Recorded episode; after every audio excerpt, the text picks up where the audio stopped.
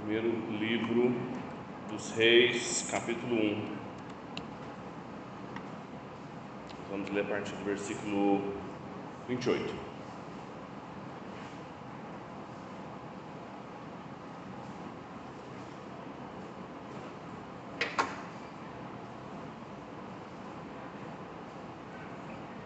Primeiro Reis 1, 28. Você não fecha sua Bíblia a gente ir consultando-a ao longo da manhã.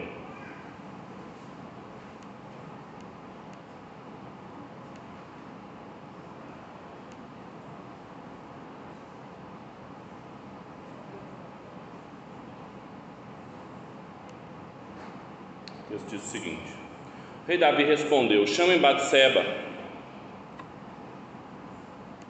Ela se aproximou ao rei se pôs diante dele. Então o rei jurou, dizendo: Tão certo como vive o Senhor, que remiu a minha pessoa de toda a angústia, que jurei a você pelo Senhor Deus de Israel, farei hoje, dizendo: O seu filho Salomão reinará depois de mim e se assentará no meu trono, em meu lugar. Então Batseba se inclinou, prostrou-se com o rosto em terra diante do rei e disse: Que o rei Davi, meu senhor, viva para sempre. O rei Davi disse: Chamem Zadok, o sacerdote, Natã, o profeta, e Abenaia, filho de Joiada. E eles se apresentaram ao rei. Então o rei disse: Levem com vocês os meus servos, façam o meu filho Salomão montar na minha mula e levem-o a Gion. Ali Zadok, o sacerdote, com Natão, o profeta, ungirão rei sobre Israel. Então toquem a trombeta e digam: Viva o rei Salomão! Depois venham subindo com ele, e ele virá, e ele se assentará no meu trono, pois é ele quem reinará em meu lugar. Porque ordenei que ele seja comandante sobre Israel e sobre Judá. Então Benaia, filho de Joiada, respondeu ao rei: Amém. Que o Senhor Deus do rei, meu senhor, confirme isso. Como o Senhor Deus tem estado com o rei, meu senhor, assim esteja com Salomão e faça com que o trono dele seja maior do que o trono de Davi, meu senhor. Até aqui. Vamos orar? Deus, nós te agradecemos pela oportunidade que o Senhor nos dá, a gente estar aqui. Te pedimos que o Senhor nos conduza através da Sua palavra, nos ensine, nos capacite a compreendê-la, para que a gente possa responder com obediência aquilo que o Senhor tem para nós. Ilumina-nos, aplica a Sua palavra em nossos corações e ajuda-nos a vivê-la. É o desejo do nosso coração, em nome de Cristo Jesus. Amém. O livro dos reis, chamado primeiro e segundo livro dos reis, ele é um livro dos históricos aqui, das escrituras, que cobrem talvez o maior período de tempo, 900 anos, desde o reinado de Salomão até a queda em Jerusalém, desculpa, 400 anos.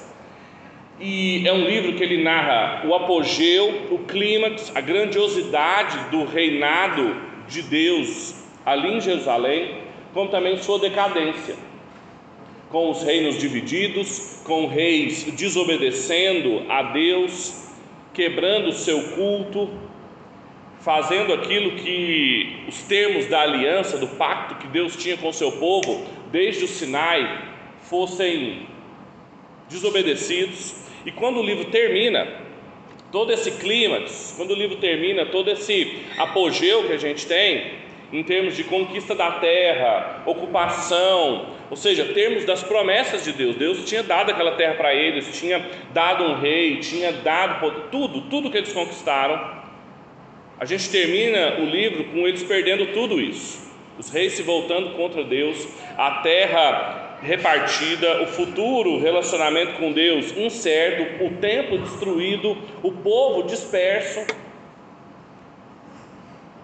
Agora, existe algo diferente no livro dos reis que não está nos livros de Samuel ou nos livros das crônicas, e principalmente, primeira e segunda crônicas, ela narra o mesmo período de tempo de reis, mas há uma diferença. O livro dos reis ele dá uma, um protagonismo maior aos profetas. Os profetas têm um lugar diferente no livro dos reis. Apesar dele falar dos reis, apesar, dele falar dos inimigos, dos governantes, das pessoas que parecem estar com poder nas mãos, o tempo todo o reino é lembrado através das palavras dos profetas de que o Senhor era quem tinha o poder régio em suas mãos, era Deus quem reinava. E o profeta surgiu exatamente junto da monarquia para lembrar isso ao rei, para lembrar o tempo todo que ele era um servo, ele era um corregente, assim como eu e você. Segundo Reis, capítulo 17, há um pequeno trecho no versículo 13 que diz: O Senhor advertiu a Israel e a Judá por intermédio de todos os seus profetas. Era Deus advertindo a eles o tempo todo. Portanto, a gente não pode ser ingênuo, a gente precisa tomar muito cuidado quando a gente estiver lendo o livro dos reis, em achar que os reis, os súditos, os conspiradores, as conversas aqui, é que tem o, o protagonismo bíblico. Na verdade, não é. É um relato sobre as dinâmicas de obediência e desobediência de quem reinava, do verdadeiro Deus, do verdadeiro rei. Deus, através dos seus profetas, domina cada cena do livro, cada uma delas. O Senhor governa, não são os reis. E diante de todo esse contexto, a gente então volta os nossos olhos para essa passagem. A situação aqui era um Davi vivendo os seus últimos dias. Capítulo 2, os próximos 10 versículos são as últimas palavras de Davi. Ele está velho, ele está cansado, ele está doente. O começo do livro mostra ele incapaz de aquecer-se, procura uma concubina para ele, enquanto isso um dos seus filhos, Adonias, o filho mais velho, dos que restaram depois que os outros morreram, dá um golpe, se diz rei, dá um jantar, dá um banquete para as pessoas que estavam com ele, e aí Batseba e Natã vão procurá-lo, dizendo: Olha, é Adonias que é o rei? Você não havia prometido que seria Salomão? E eles então conversam com o rei, o persuadem, e a gente então vê que é a resposta do rei. A resposta do rei feita essa intervenção profética, a intervenção do profeta, a intervenção da palavra de Deus, para que ele pudesse agora coroar corretamente o novo regente. A gente pode dizer que o tema desse texto, tanto desses versículos quanto dos próximos que nós vamos ler, é a coroação de um novo regente, mas não como Adonias fez, a coroação de um novo regente segundo a palavra de Deus segundo a intervenção do profeta, segundo a resposta de Davi à intervenção do profeta. A gente tem aqui uma coroação do novo regente, do novo rei, que vai acontecer para e passo com a palavra de Deus. A pergunta é o que isso significa para nós? O que significa ter um novo rei, um novo ungido? O que significa a coroação ter acontecido segundo os princípios da palavra de Deus? Pelo menos duas coisas. A primeira é que nessa coroação de um novo regente, segundo a palavra de Deus, as promessas de Deus, todas elas são reafirmadas. Em segundo lugar, a alegria do povo é realizada. Duas coisas acontecem quando um rei é coroado segundo a palavra de Deus, não como Adonias fez as promessas de Deus, cada uma delas, são reafirmadas e a alegria do povo é realizada. Eu gostaria de explorar cada um desses pontos com vocês. Em primeiro lugar, sobre as promessas de Deus sendo reafirmadas. Trata-se desses primeiros versículos que nós lemos, do 28 até o 37. A gente tem aqui aquele rei que estava acamado e incapaz de agir, ele se levanta e ele começa a dar ordens. Ele foi convencido da palavra do profeta que ele recebeu. E ele começa a dizer: chama Batseba, chama Zadok, chama Benaia, vai chamando Natã. Destaca-se aqui a, a postura assumida pelo rei, só que ele assume e ele toma uma série de decisões, ele pronuncia uma série de comandos, todos baseados nas promessas de Deus, em quem Deus era e no que ele havia prometido. Veja, Toda a fala dele permeia o ser de Deus. E algumas características aqui são muito importantes. Olha para a sua Bíblia e veja a forma como ele começa o juramento para Batseba, ele fala tão certo como vive o Senhor. Literalmente, como Deus é um vivente, tão certo como Deus é um vivente. Esse título, Deus vivo, é um título que para nós é, é, comum, a gente canta isso, a gente fala que a gente serve o Deus vivo, mas é um título incomum na Bíblia ele remete a 1 Samuel capítulo 17, quando Davi vai enfrentar Golias. E ele olha e diz: Quem é esse incircunciso que desafia o Deus vivo? Quando Golias profere uma série de maldições para Davi, dizendo: Hoje mesmo te darei seu corpo para as aves, para os animais selvagens. Ele fala: Você vem com pedra, desculpa, você vem com espada, escudo, eu vou com a força do Senhor, Deus vivo de Israel. Era um título, era uma forma de falar sobre Deus que não era uma afirmação trivial e era típica de Davi, dizendo que o Deus dele era um Deus ativo, o Deus dele era um Deus vivo, não era um Deus moribundo, não era um Deus parado, não era um Deus que estava idoso, como por exemplo Davi estava. Davi podia estar até decadente, mas Deus era um Deus vivo. Tão certo como Deus vivo, e aí ele continua: não só, não é só um Deus vivo, que é um Deus vivo distante, um Deus vivo indiferente, mas ele continua: tão certo, como Deus vive, o Deus vivo que remiu, libertou a minha pessoa de toda angústia. Aí na sua Bíblia bota alma, é uma tradução para a palavra hebraica, mas é meio platônico né? a gente pensar que a nossa alma, está falando da pessoa inteira. Davi fala que esse Deus vivo que é ativo, que não está indiferente ao que está acontecendo, ele também é um Deus pessoal. Ele também é um Deus que não teve nenhuma angústia da pessoa de Davi que ele não tenha livrado, que ele não tenha libertado. Tão certo como vive Deus, o Deus que libertou todas, não foram algumas, todas as minhas angústias. Ele fala um pouco mais, ele fala: esse Deus, o Senhor, o Deus de Israel. As palavras aqui são diferentes, uma é Yahvé, outra é Elohim. Yahvé, o Deus de Israel, o Deus do pacto, o Deus da aliança, o Deus da Yahvé, o Deus que se, se manifestou para Moisés, é o Deus do Sinai, é o Deus que faz um pacto com o seu povo, o Deus vivo, que sempre me libertou de todas as minhas angústias, mas que também é Deus do meu povo, o povo que eu sou rei, o Deus de Israel, ele não pensava só nele, ele não estava resolvendo um problema da casa dele, dele com Batseba, de um filho dele. Tão certo como esse Deus vivo que me libertou de todas as minhas angústias, o Deus do pacto, o Deus de Israel, o seu filho Salomão reinará sobre mim e se assentará no meu trono. Depois de mim se assentará sobre o meu trono em meu lugar.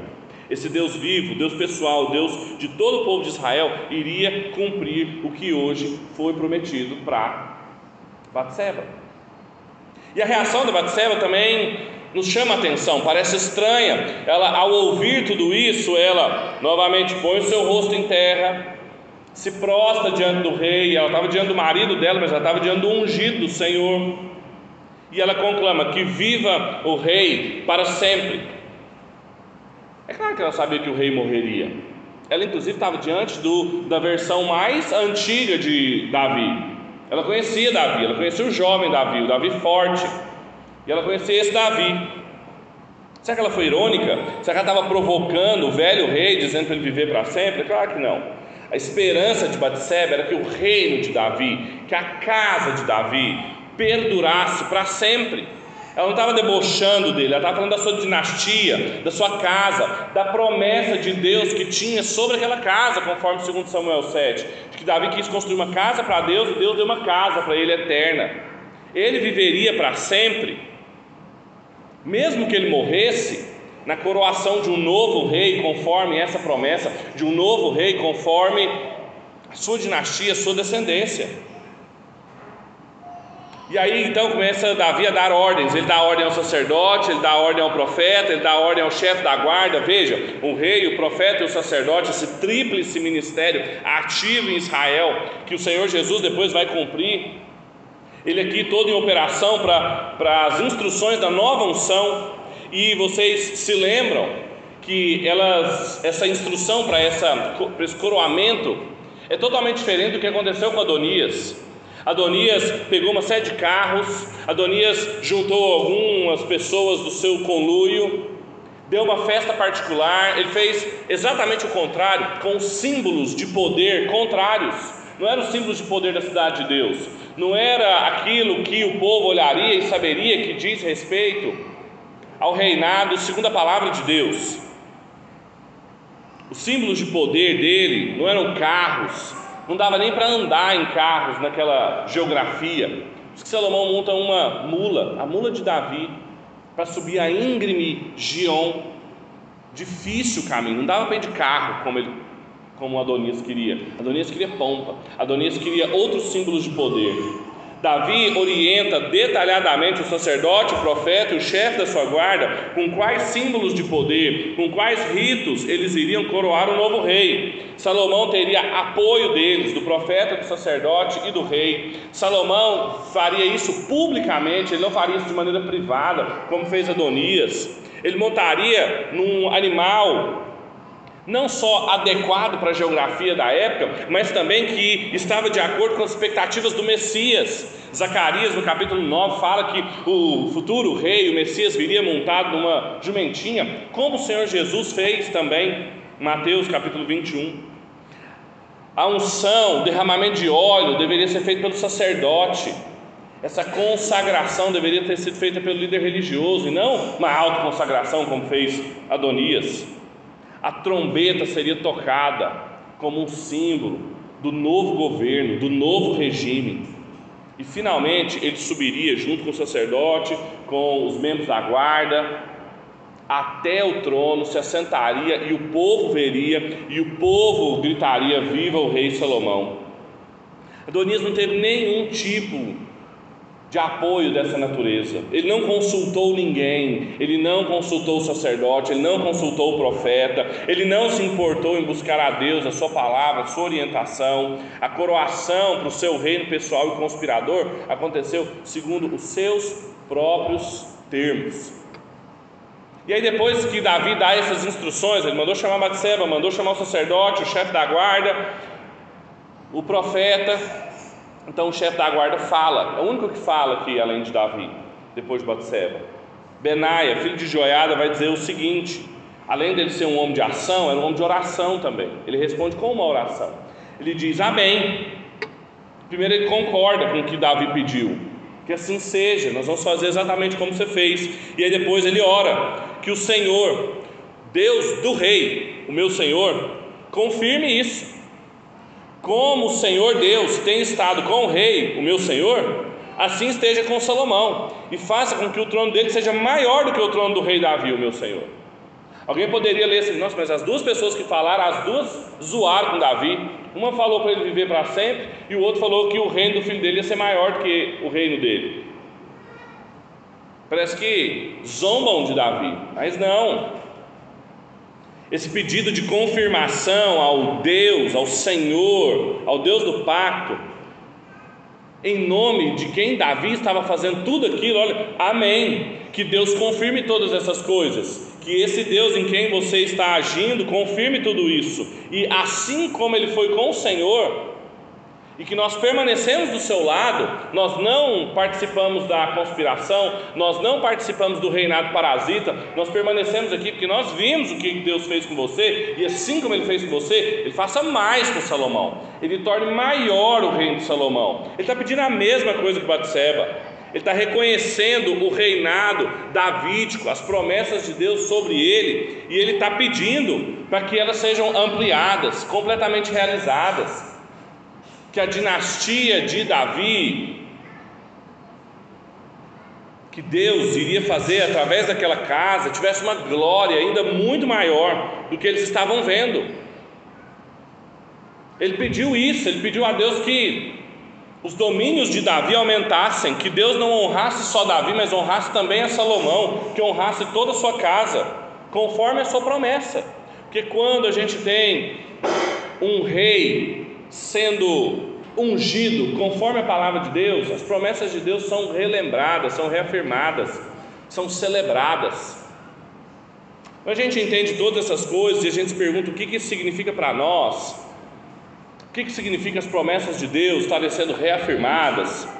É porque, muito diferente da coroação de Adonias, com vários símbolos de poder da cidade dos homens, aquilo que agradava aos homens, que chamava a atenção dos conspiradores do reino de Deus, na coroação do legítimo ungido da casa de Davi, foram afirmadas todas as promessas de Deus, tudo aquilo que Deus queria. Quando Davi foi confrontado por Natã e Batseba, ele precisava escolher se posicionar. Quando o profeta Natã chegou até Davi, quando Batseba chegou até Davi, falava assim: Adonias é rei. Adonias está dizendo que ele é rei. O que você vai fazer? É isso mesmo, Davi? O profeta Natan pergunta isso no 27, no versículo 27. É, é isso mesmo? Eu não estou sabendo, não fui consultado, só para a gente saber, para a gente ir lá prestar homenagem, porque ele já se diz rei, ele já deu um banquete, nós não fomos convidados. Davi, você precisa se posicionar. Você precisa se posicionar para saber de que lado que você está quanto ao governo da cidade de Deus. Quem vai reinar? É Adonias? Ou tem um outro filho da casa de Davi legítimo, conforme a promessa de Deus? E essa promessa que Davi foi confrontado, essas perguntas que confrontaram Davi, confrontaram de certa maneira também o povo de Deus. Pense sempre nas histórias do Antigo Testamento assim, as pequenas histórias dentro das grandes histórias de Israel, dentro da grande história que Deus está conduzindo, que eu e você estamos nela. Essas perguntas confrontaram o povo também. Será que eles seguiram Adonias? Estavam lá no banquete com Adonias ou eles iriam seguir a coroação de Salomão? E essa pergunta também confronta a mim e a você hoje. Quem reina? Será que nós vamos receber o, o rei que Deus mesmo ungiu, aquele da casa de Davi, cujo todas as promessas recaem sobre ele. Esse texto aqui é muito claro de como ele sinaliza, aponta e direciona-nos para a coroação de um outro rei chamado Senhor Jesus, aquele que também era da casa de Davi, assentado numa jumenta, entrou glorioso na cidade de Deus, em Jerusalém, para ocupar um trono diferente, uma cruz. Nós também somos confrontados em saber quem nós vamos escolher, quais são os símbolos de poder que vão chamar nossa atenção, a cruz ou os tronos. Quais são as promessas que nós vamos nos satisfazer, aquelas que Deus nos prometeu através de Cristo Jesus, ou aquelas que as cidades dos homens sempre estão nos seduzindo? Adonias fez um monte de promessas para as pessoas que o acompanharam e elas acreditaram, elas seguiram isso. A gente vai se submeter a esse novo regente, a gente vai se colocar, colocar as nossas vidas, as nossas famílias diante dele, ou a gente vai colocar outra pessoa no trono? Pense em Adonias, Adonias se colocou no trono, Adonias assumiu as rédeas e tentou dominar tudo aquilo que era governo de Deus. A gente faz isso também com a nossa vida. A gente tenta fazer isso, assumir o controle de coisas que simplesmente não fazem parte da nossa vida e nem dos nossos auspícios. Quanto a mim e a você, meu irmão, o que, nós vamos fazer? Nós vamos descansar nas promessas que Deus tem para esse rei. Vale a pena acreditar nelas a gente vai se satisfazer com elas, a gente vai encontrar paz e segurança nelas, no ungido de Deus, nos seus símbolos de poder, ou a gente vai continuar procurando segurança e controle fora. Batseba, Natã e Benaia são três figuras, três imagens. Gente pequena dentro da grande história de Israel que optou não participar da conspiração, optou não ir lá saudar o novo rei. E a condição era diversa. O rei Davi estava acamado, ninguém o esquentava, numa posição decadente, pagando pelos seus pecados. Mesmo assim, numa condição aparentemente desfavorável, eles mantiveram-se fiéis, orando a Deus, reclamando as promessas de Deus. E nós, nós vamos optar também por isso quando parecer assim bem desfavorável, quando parecer assim que nada faz sentido daquilo que Cristo nos pediu, a gente vai orar ao rei, a gente vai procurar o rei, a gente vai desejar as promessas do reino. Essa pergunta confrontou Davi, Davi respondeu corretamente. Essa pergunta confrontou o povo de Israel, você vai ver a reação deles. A reação do povo, é a segunda lição desse texto, é de imensa alegria. Veja o que diz o versículo 38 até o versículo 40. Então Zadok, o sacerdote, Natã, o profeta Benaia, filho de Joiada, e o Queleteu e o Peleteu fizeram Salomão montar na mula que era do rei Davi e o levaram a Gion. Zadok, o sacerdote, levou o chifre de azeite que estava no tabernáculo e ungiu Salomão. Tocaram a trombeta e todo o povo gritou: Viva o rei Salomão! Todo o povo vinha subindo atrás de Salomão, tocando flautas e gritando de alegria. O barulho era tanto que parecia que a terra estava se fendendo. A gente aqui, na segunda lição e última desse texto, a gente tem a reação do povo. Como que não só Davi foi confrontado, Davi respondeu em obediência à palavra de Deus e ordenou uma coroação conforme a palavra de Deus, mas o povo também foi confrontado com essa nova realidade, eles tinham visto no mesmo dia, estava acontecendo o jantar de Adonias. Adonias se proclamar rei, e aí de repente eles veem o sacerdote, o profeta, o chefe da guarda, a mula de Davi, aquela ali não é a mula de Davi? E a mula de Davi subindo com Salomão montado nela. A trombeta sendo tocada. Gente, tem um outro rei aqui. Eles foram confrontados. Veja, o sacerdote, o profeta e o guarda fizeram tudo que Davi tinha pedido. Exatamente, você vai ver aqui que tudo que eles tinham pedido eles reproduziram, conforme o rito estabelecido. Agora, tem apenas uma informação nova que de onde veio o óleo para ungir, estava lá dentro do tabernáculo, do lado da arca da aliança.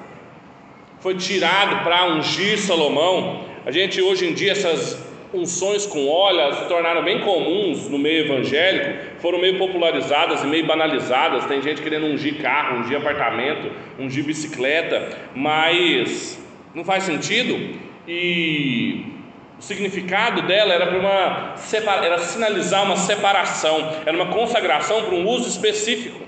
Não era para ter um relacionamento melhor ou pior. Isso a gente não ungiu o apartamento que a gente acabou de alugar ou o carro que a gente acabou de comprar. Deus vai levar. Não é isso. Existe ainda aqui a menção de dois povos, o Queleteu e o Peleteu, que às vezes algumas Bíblias traduzem só como guarda real, a nova Almeida atualizada traduz como guarda real, ela resume, mas deixa escapar um ponto importante aqui. Quem que são essas pessoas? O Queleteu e o Peleteu. Eles são parte, eles são uma minoria remanescente dos filisteus. Você se lembra dos filisteus? Golias era um filisteu. Você se lembra que Davi, quando fugiu em desobediência a Deus, em 1 Samuel capítulo 27, ele foi morar onde? Com os filisteus. Saul deveria ter enfrentado os filisteus, Davi passou a vida toda dele enfrentando os filisteus, mas ele também morou com os filisteus. Os filisteus gostaram dele, ele tinha uma espécie de guarda pessoal de remanescentes dos filisteus. Lá em 2 Samuel 8 conta sobre isso. E é muito interessante que essa guarda real, os fiéis de Davi, os valentes de Davi, aqueles assim, os guerreiros mais próximos dele, acompanharam o coroamento do novo rei. Eles não eram a guarda pessoal de Davi, eles também estavam a serviço do reino de Deus, eles também estavam diante do novo regime. Além de terem permanecido fiéis a Davi quando Adonias proclamou rei, eles ficaram do lado de Salomão. Eles não eram guardas só de Davi, era gente dedicada ao reino de Deus, era gente dedicada à cidade de Deus. O grande ponto aqui, nesses detalhes que o, que o texto quer mostrar, é que essa nova coroação do regente da cidade de Deus desencadeou uma reação em todo o povo, em todo mundo. Lembra que Davi falou nos versículos anteriores: Eu vou fazer Salomão chefe de Judá e Israel. Aquilo que posteriormente vai ser dividido no reino do norte e reino do sul, ele vai ser rei sobre todos. E todos aqui reagiram subindo atrás do rei, gritando pela sua vida, tocando flautas, gritando de alegria. O barulho foi tão grande, as reações do povo foram tão imensas que parecia um terremoto. O autor usa aqui uma imagem da terra tremenda que era comum naquela região. Várias vezes, Isaías 6, Zacarias 14, os profetas têm visões de terremotos, que era comum tremor de terra ali. O que o autor está querendo mostrar é, é dar dimensão para a gente. Ele está querendo dar dimensão, ele está querendo dar é, a extensão dessa coroação, de ter um ungido conforme a palavra de Deus, um ungido legítimo, um rei legítimo. O que, que significa? É todo o povo envolvido, com muita alegria, com todos os seus dons, com toda a sua força, com seus aspectos culturais, tocando flauta. Essa era a extensão e a dimensão da celebração do povo de Deus. Até Davi, o velho Davi acamado, que ninguém fazia ele levantar, que ninguém fazia ele esquentar. Se você olhar depois o versículo 47 e 48, a gente vai ver hoje à noite, Ele se levantou, ele recebeu oficiais na casa dele e ele se inclinou para bendizer a Deus. O que estavam procurando para Davi em meios banais, através de uma concubina, tentando fazer o rei assumir posição diante de sapiências da cidade dos homens, acontece com ele quando o rei é ungido. Acontece com ele quando ele vê a palavra de Deus sendo reafirmada. Quando a gente entende essas coisas e a gente se pergunta o que isso significa para nós, é que a, a, coroação de um novo rei, de um novo regente, conforme a palavra de Deus, ter um ungido da casa de Davi legítimo, traz grande alegria para o povo. A alegria é alcançada, finalmente a alegria é alcançada. Tanto no livro dos reis quanto no livro das crônicas, a gente viu isso no final do primeiro livro das crônicas, quando eles fazem um culto, quando eles coroam Salomão, a reação do povo é de grande alegria. É a mesma reação. E a gente não pode tomar a alegria como um mero sentimento. A alegria não é uma sensação, a alegria não é um estado de espírito. A alegria, ela não é alcançada de qualquer forma. Não para um cristão, a gente sabe que a alegria só vem com a habitação rica da palavra de Deus, em ser cheio do Espírito Santo. O Espírito Santo é o único que produz amor, alegria, paz, paciência, bondade. É um fruto do Espírito. É produzido espiritualmente, floresce espiritualmente. O povo estava alegre porque a promessa de Deus tinha sido cumprida naquele dia. Apesar das conspirações, apesar das tentativas de golpe, apesar da decadência e da velhice do rei, Agora a pergunta é: quanto a nós, a mim e você, o que, que nos alegra? O que, que nos faz dançar? Quais são as festas e os banquetes que a gente faz questão de participar? Havia um banquete acontecendo ali em Adonias. A gente vai ver que eles escutam a trombeta sendo tocada e a cidade em alvoroço. Essa é a expressão. O que, que fez a cidade de Deus ficar em alvoroço? O que, que faz os cidadãos da cidade de Deus, eu e você, ficarmos em alvoroço? São as tramas, os conluios, as promessas humanas, as esperanças e as expectativas que todo cidadão da cidade dos homens tem. Elas que eles tentam fazer a gente acreditar que a gente vai ser feliz. É isso que a gente busca. Isso é sustentável. Essa essa alegria, ela, ela é duradoura, ela é capaz de sustentar quando a gente é contrariado, quando a gente enfrenta coisas que nos testam, que nos provam. A gente permanece alegre, ou é fugaz, é momentânea, eu estou oscilante, eu não tenho alegria, meu trabalho me traz alegria, meu casamento não me traz alegria, meus filhos não me trazem alegria, minha igreja não me traz alegria. É dependente é dependente de alguma relação, de alguma coisa, ou depende das promessas de Deus? Ou é uma fé uma confiança nas promessas de Deus? A gente é uma geração triste, infeliz, porque que a gente rompeu com tudo aquilo que dá alegria para a gente. A gente prescinde disso. E está lá em Efésios no capítulo 5, Colossenses no capítulo 3, a mesma estrutura, habite em vós ricamente a palavra de Deus, cantando com salmos, hinos, cânticos espirituais, aí em Efésios a mesma estrutura. Não sejam dominados pelo vinho, onde há discórdia, mas encham-se do Espírito, cantando com salmos, hinos, cânticos espirituais, comunhão. Não tem como ser cheio do Espírito Santo sem o culto, sem celebração, sem as promessas de Deus sendo reafirmadas. Não, não tem como, não tem como.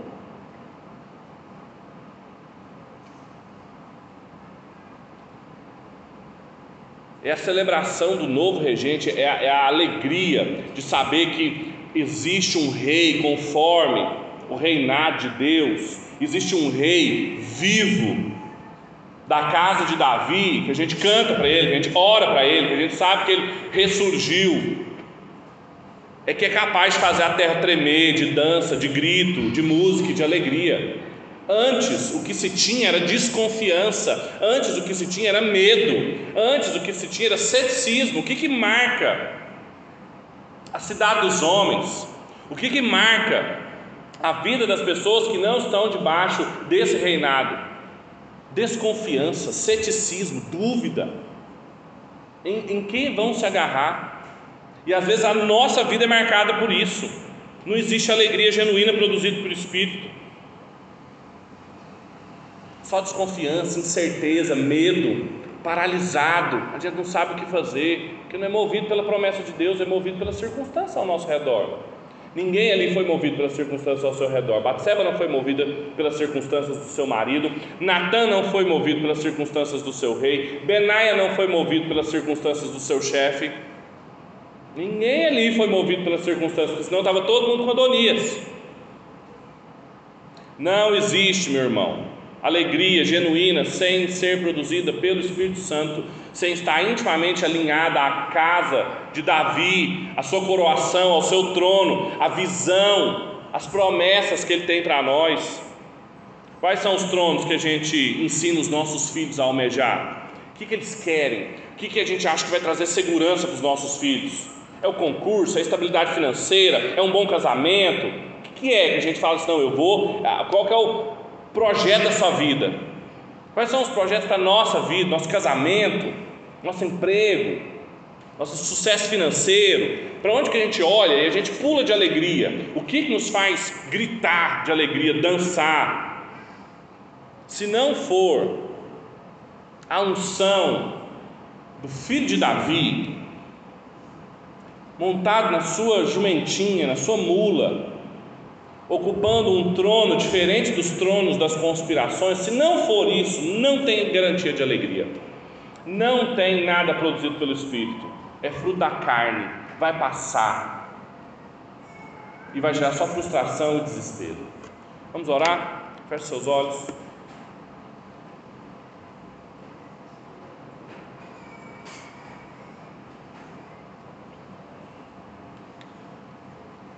Deus, Senhor, Deus de Israel, o Deus que livra cada um de nós de todas as nossas angústias, nós te louvamos, te agradecemos pela Sua palavra, te agradecemos porque o Senhor cuida de nós, que o Senhor não nos deixa tateando no escuro, sem saber para onde ir, dependendo das expectativas e das promessas das cidades dos homens. Nós te louvamos, Deus, que o Senhor nos colocou em peregrinação a uma cidade celestial. A gente pede, Deus, que o Senhor tenha misericórdia de nós, todas as vezes que a gente se esquece disso, todas as vezes que a gente se perde nesse processo, que a gente é parado, que a gente é tomado pela incerteza. Não nos deixe vacilar, Deus. Limpa os nossos olhos para que a gente possa enxergar as promessas que o Senhor mesmo tem cumprido no seu Filho Jesus, um rei muito maior, muito mais glorioso, de um reinado muito mais amplo do que foi Salomão, o rei legítimo da casa de Davi, onde as promessas foram reafirmadas, a alegria do seu povo, a alegria das nações, o nosso Senhor Jesus. Enche o nosso coração de riso, de canto, de dança, para que a gente possa testemunhar o que significa ser cidadão dessa cidade. É o desejo do nosso coração. Nós oramos em nome de Cristo Jesus, o nosso Rei, e para a sua glória. Amém e amém.